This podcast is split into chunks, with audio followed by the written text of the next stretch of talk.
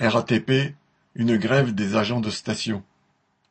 Le 8 septembre, jour de l'ouverture de la Coupe du monde de rugby, les agents de station de la RATP ont fait grève, voulant dénoncer les bas salaires, le sous-effectif, les conditions de travail dégradées et plus généralement le mépris de la direction à leur égard.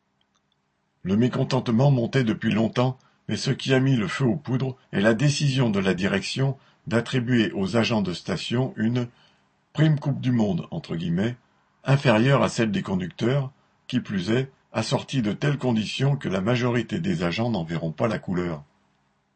Avec des salaires à peine au-dessus du SMIC en début de carrière et l'inflation galopante, beaucoup d'agents comptent sur les primes pour compléter la paye, mais c'est surtout la différence de traitement qui a choqué. La direction a tenté au maximum de décourager les grévistes. Castex, le PDG de la RATP, s'est répandu dans la presse pour dire que la grève touchait moins de 10% des effectifs et qu'elle n'aurait pas d'impact.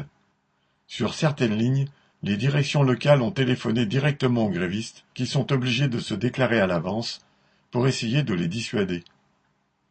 Malgré cela, environ 25% des agents étaient en grève le 8 septembre, sans compter de nombreux autres qui se sont arrangés pour ne pas être là le jour J.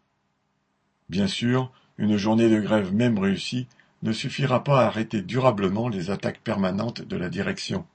Mais ceux qui ont tenu à réagir ont relevé la tête, et c'est tant mieux, car les manœuvres de division de la direction se sont retournées contre elle. Les problèmes d'effectifs de salaire sont communs à tous les secteurs de la RATP, et l'exemple des agents de station a de quoi donner des idées à bien d'autres. Correspondant Hello.